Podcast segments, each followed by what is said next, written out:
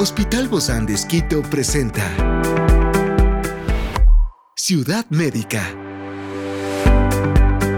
Un podcast de salud pensado en ti y toda tu familia. Hoy tenemos a una experta para hablarnos sobre las dificultades del lenguaje en los niños durante los primeros años de su desarrollo. Se trata de la licenciada Génesis Cadena, terapeuta del lenguaje del Hospital Bozán de Esquito, y hoy está aquí, en este encuentro de Ciudad Médica. Yo soy Ofelia Díaz de Simbaña y estoy súper contenta de disfrutar este podcast de Ciudad Médica en este mundo tan apasionante de la salud. Te invito a que juntos lo disfrutemos. Las dificultades del lenguaje pueden variar en su origen y gravedad y es esencial identificarlas tempranamente para brindar el apoyo necesario.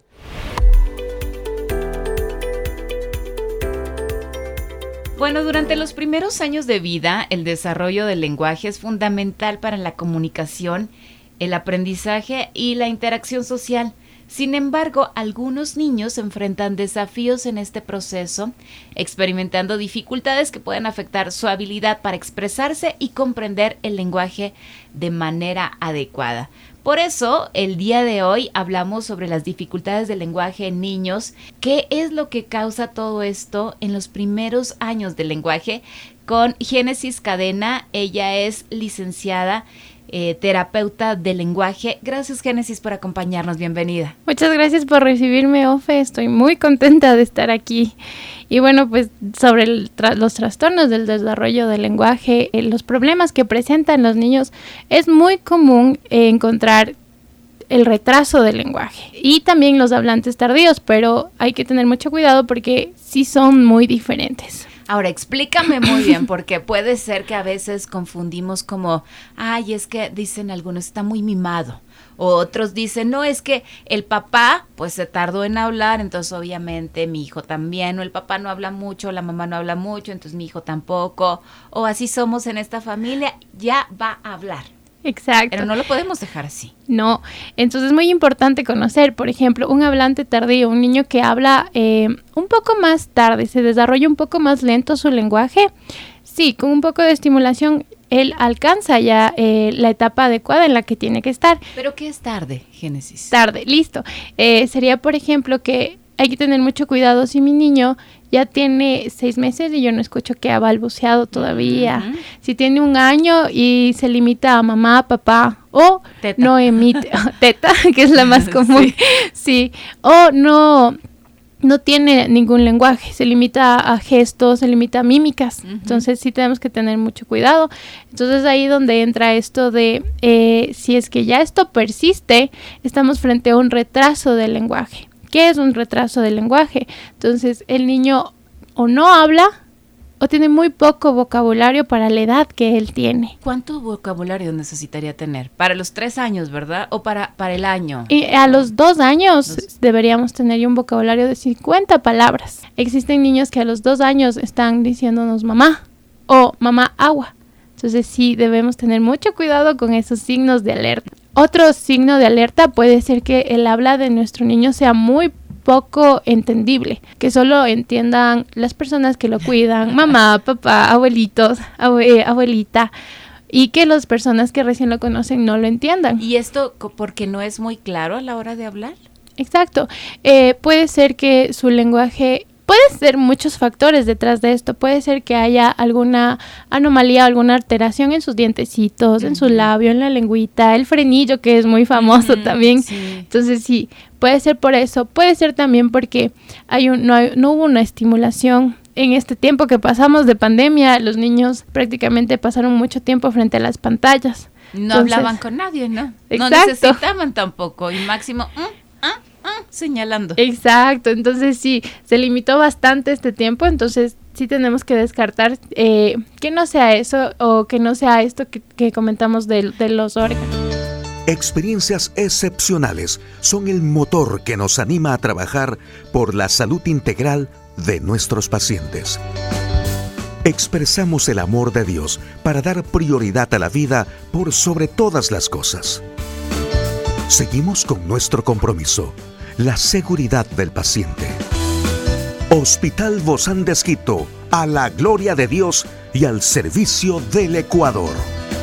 Ahora, ¿qué pasaría si dejamos a un niño en estas condiciones? Porque decimos va a crecer y en algún momento va a tener que abrir la boca, hablar y se va a dar a conocer, va a poder desarrollarse un poco más. ¿Corre algún riesgo? Claro. Sí, hay niños que sí lo desarrollan y sí pueden llegar a hablar, pero como creo que ya lo han repetido mucho, hay que prevenir siempre. Claro, obviamente. Entonces, entonces sí, los niños que tal vez presentan problemas para comprender, problemas para que se les entienda bien, van a persistir estos problemas. E incluso se va a poder desarrollar o lo que va a causar son problemas del aprendizaje, porque hay que recordar que como nosotros escuchamos, como nosotros hablamos, escribimos y leemos. Claro. Entonces es muy importante intervenir, y prevenir para que nosotros eh, ahorrarnos de estos problemas de aprendizaje. Hay factores de riesgo, ¿no? Como factores genéticos o factores ambientales que pueden contribuir al desarrollo de dificultades de, de lenguaje también en la infancia. Claro, sí, es muy es común también ver que hay factores, como tú decías, por ejemplo, el, si el papá habló tarde y el ambiente eh, propicia esto, es muy normal ver. Entonces ahí lo que debemos nosotros como, como especialistas en el lenguaje es guiar a la familia al, al que le estimulen con canciones, a que le hablen adecuadamente. No O sea, así. es muy común escuchar a- a que les hablan así como bebés, pero en realidad eso no les ayuda. Lo Desde que- bebés nunca deberíamos hablarles así. Es que Te da Exacto. tanto ternura, ¿no? Que uno siente hablar de esa manera, pero hay que hablar correctamente. A mí siempre me decían con mis hijos, no, habla correcta. Así como hablas en la radio, háblales a ellos Exacto. correctamente. Porque puedes, claro, decir cosas hermosas sin necesidad de ña, ña, ña, ña, ña. Exacto. es, es dar el modelo adecuado de, de- del habla. Es, es nosotros, de, de nosotros darles el modelo adecuado de cómo suena cada palabra, de cómo deben articular. Entonces, sí, es verdad. Es muy lindo, pero no es recomendable. No es recomendable. Trate así al Exacto. peluche, pero no al niño. y esto nos lleva al, al problema, a otro problema muy común que es la mala articulación, que se llama, que hay, que es muy común, es muy común, la famosa R. y Ah, aparte de, sí. sí, aparte de la R también conlleva otros sonidos que los articulan mal. Entonces, esto también se nos puede llegar a causar problemas emocionales, de socialización, porque existe incluso desde casa una sobrecorrección. Entonces, habla bien o habla, le exigen, en vez de en casa estimularle y darle este, eh, como que el abordaje adecuado, decirle, a ver, mira, él me dice el pello. Ah, ¿te gusta el perro? Exacto. Entonces, es una forma diferente en el que el niño no se va a sentir frustrado. ¿Y le tienes que hacer repetir o no? No, No. no, porque Simplemente ellos... que te escuche hablar correctamente. Exacto, ellos ya van eh, asimilándolo y también ellos van como ya eh, dándose cuenta, porque puede que en escuelita ya sabemos cómo son los niños pequeñitos, entonces le van a hacer que se dé cuenta de su error. Entonces, si en casa yo también hago eso, vamos a causar que el niño se frustre, que el niño ya no quiera eh, conversar. Entonces, hay muchos niños que el, mm, como que la consecuencia más grave de esto es el que ya no quieren hablar, simplemente Mm. no quieren hablar. Entonces, sí debemos de evitar eso bastante.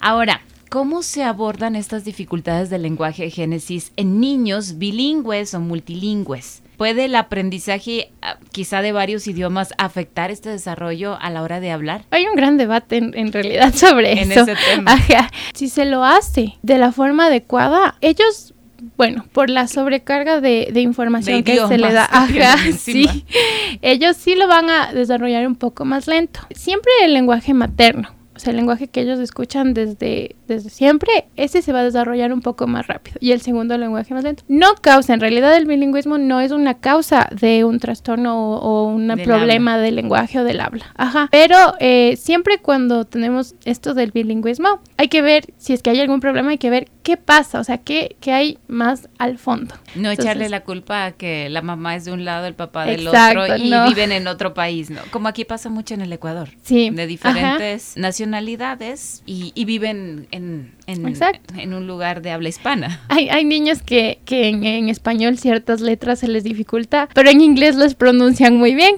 Entonces, sí, no es culpa del idioma. Ah, sí. tiene que haber algo más de fondo. Exacto, nosotros ahí tenemos que evaluar, establecer también qué podría estar causando ese problema. Pero en estos el niños entonces hablan más tarde, se tardan más en hablar. Sí, puede que sí. O sea, cada niño es diferente, pero la mayoría sí. Se demoran un poquito más en desarrollar el lenguaje porque tienen mucha información. Entonces ellos también en- en- al procesarla también se demoran un poquito más porque tienen los dos idiomas ahí. Entonces sí, necesitamos un tiempito más, pero no es que eh, no lo va a lograr. Sí lo va a lograr. Hablamos del caso típico, ¿no? Aquí en el Ecuador, niños que, que hablan que hablan español, pero que los meten a una escuela en inglés. inglés. No hablan todo el año, pero al final lo logran, ¿no? Exacto. Después del fin de año ya, ya aparecen periquitos. Exacto. Recordemos que los niños son como esponjitas. Están absorbiendo todo. Exacto, entonces por eso es ahí donde entramos otra vez. es por eso eh, muy importante dar nosotros un adecuado modelo. Y esto tiene que ver con alguna, estas dificultades del lenguaje en la infancia, con el rendimiento escolar posterior. Exacto. Ciudad Médica. Sí, porque como lo, lo mencionamos, pueden causar problemas de aprendizaje. Puede ser que el niño tal vez por el problema de socialización se le dificulte hablar en clase, se le dificulte preguntar algo que no entienda. Entonces, porque los niños, eh, como eh, decíamos, son esponjitas y siempre están queriendo aprender de las experiencias del entorno, pero esto lo limita demasiado. Entonces, sí vamos a, encontrar niños que mm, tal vez no socializan con otra persona, entonces con el profe, entonces se le dificulta así, eh, profe, no entendí esto, me puede repetir y todo ese- eh, a eso vamos. El lenguaje va más allá que solo el habla, ¿verdad? Exacto, es el lenguaje, el habla y el lenguaje es un proceso demasiado eh, complejo porque no interviene solo los órganos que son la boca, la lengua. Entonces ya vamos también a la corteza, al cerebro. Entonces sí es, ahí es donde entra también la comprensión. Si yo no tengo una buena comprensión, yo tampoco voy a tener un buen lenguaje, un buen vocabulario. Claro que sí. Entonces hay una importancia en estos enfoques terapéuticos. ¿Cuáles serían estos enfoques terapéuticos que tú recomiendas? Claro, o sea, las recomendaciones que se hace siempre es que los padres estén alerta a, cualquier cosa, aunque nos digan ya va a hablar, para quitarnos la espinita, acudir al terapeuta. Sí, es muy importante buscar un especialista, en este caso del terapeuta del lenguaje, fonoaudiólogo también son conocidos aquí en Ecuador, y también el el nosotros abordarlo porque son niños pequeños. Entonces uno como terapeuta tiene que buscar siempre eh, la manera de que el niño eh, nos dé las pautas, es decir, a través del juego puede ser de que el niño nos, eh, nos diga por dónde podemos nosotros entrar a la terapia. Por ejemplo, un niño que le gusta el fútbol, yo puedo adaptar el juego a lo que yo quiero rehabilitar, siempre buscando como el, el interés del niño. Porque así las terapias a él no se le va a hacer algo como cansado Ciudad Médica. Sino más bien lo va a disfrutar. Y siempre que nosotros disfrutamos algo y generamos más dopamina, siempre el aprendizaje se va a fijar mucho mejor. Claro que sí, porque no es a través de algo obligatorio, sino es a través de algo tan didáctico como es el juego. Exacto, sí. Y algo tan pleno, ¿no? Algo que produce diversión y no que no produce estrés, no produce, ay, ahora sí te voy a sancionar con esto. No, simplemente nos estamos divirtiendo. y aprendiendo. Exacto, exacto. ¿Por qué? Porque puede que en casa y en escuela ya estén haciendo eso y llego yo a hacer lo mismo, la terapia no va a dar frutos. Muchísimas gracias, creo que han sido todos aportes súper valiosos. Gracias, Génesis Cadena. Ella es licenciada terapeuta de lenguaje del Hospital Bozán de Esquito. Gracias por habernos acompañado. Muchas gracias. Un fuerte abrazo y nos vemos pronto. Gracias. Esta es una producción del Hospital Bozán de Esquito con el apoyo de HCJB. Encuentra este podcast de salud en las redes sociales como Spotify, SoundCloud y todas las plataformas digitales. Gracias por acompañarnos en este capítulo de Ciudad Médica, un espacio para tu salud. Hasta la próxima.